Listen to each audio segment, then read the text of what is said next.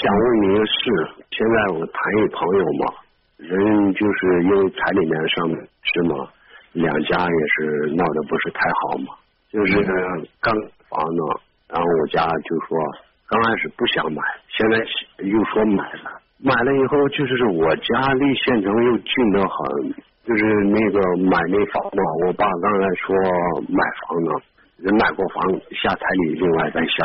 十几万嘛，我家里人就是不太愿意的。嗯呃，我觉得就是你这段描述哈、有两个问题。第一，嗯，就是如果说这个钱是你自己挣的，可能你就可以自己做主，是吧？因为钱是父母的，那父母愿意掏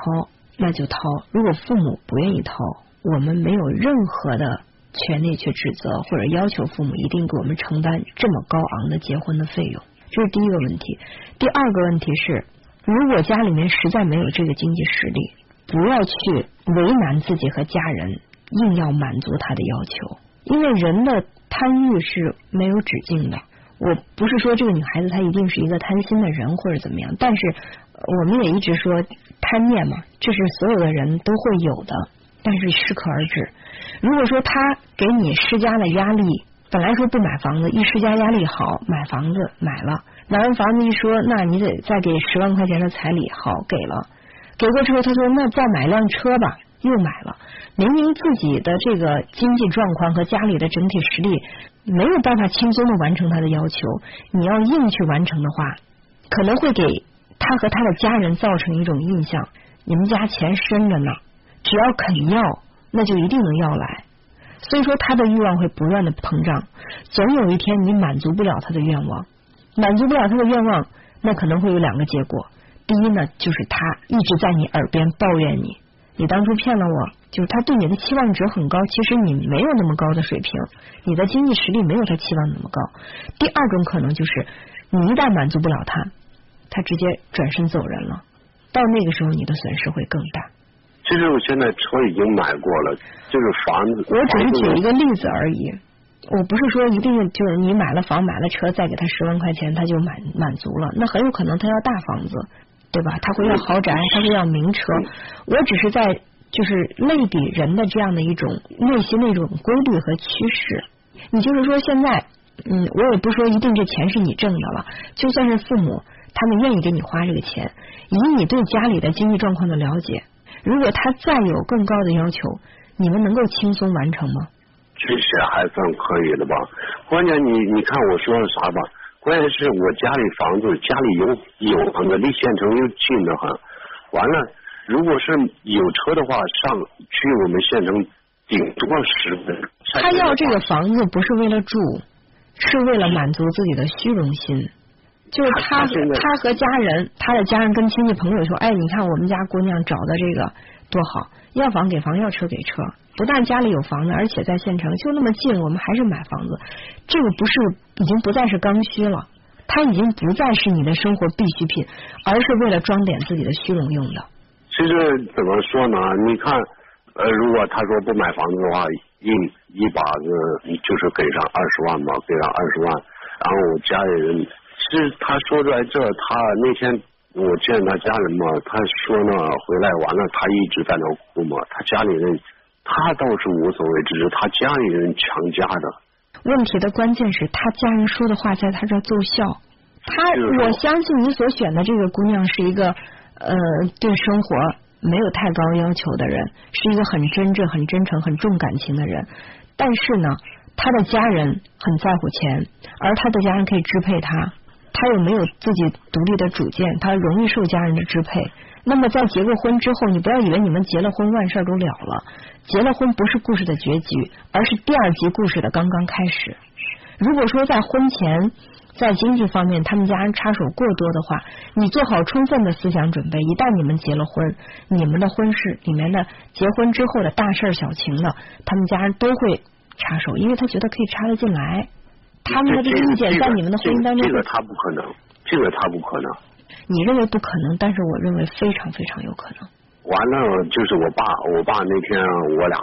那不是我家里是有时候我跟我爸说嘛，我爸一直问我，我刚开始不想说，完了这不是又买了个车嘛，那买车他也不知道，完了就是我不是在别的地方也做生意嘛，完了钱一码压他那儿了，我爸着急了，他说不行，就是把钱一码都给他们，给他们。我爸你意意思就是这，如果给了他，就怕是无底洞。这女孩就是还可以，就怕他家里人。你父亲的担心不是跟我的说法是完全一致的吗？嗯。我说了半天，其实和你父亲的意志意见特别的一致，而且我觉得这个预测的准确率很高。如果说现在你们就是对于他们这个有求必应的话，以后。结了婚，关于金钱方面的烦恼多的是。他们姊妹几个了，不不会不动这边呢，不会动这边。如果你这么理想化，那就不不需要再打这个电话了，对不对？如果说你认为所有的担心都是不必要，那就不用打这个电话了。打电话，其实，在心里面，你也开始对这个问题产生疑问了。你其实是自己说服不了自己了。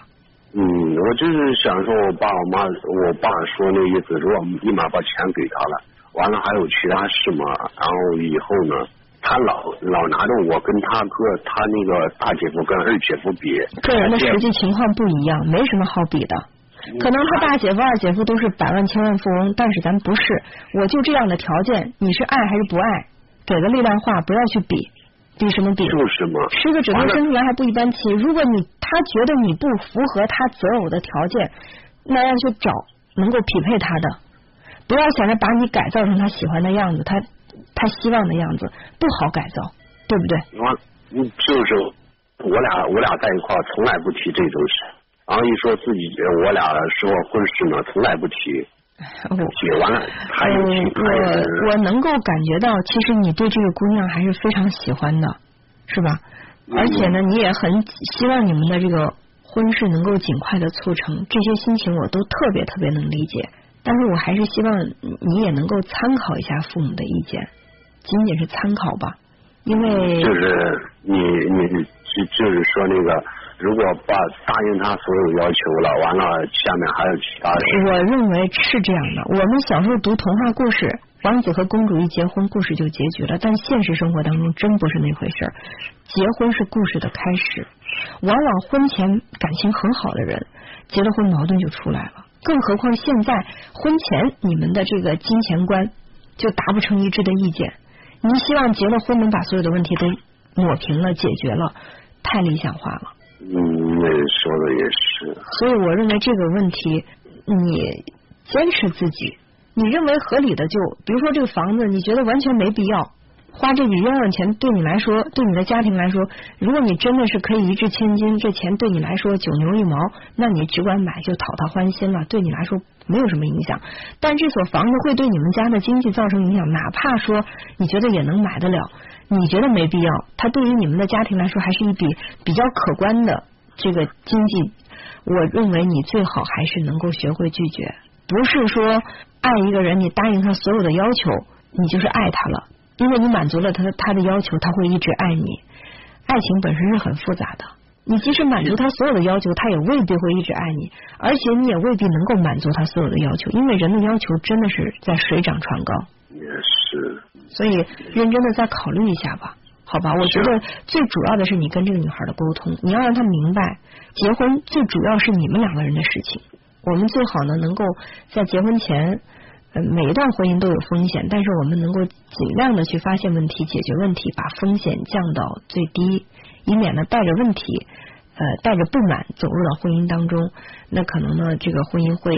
就是有太多的这种负重，而让彼此的心都特别的累。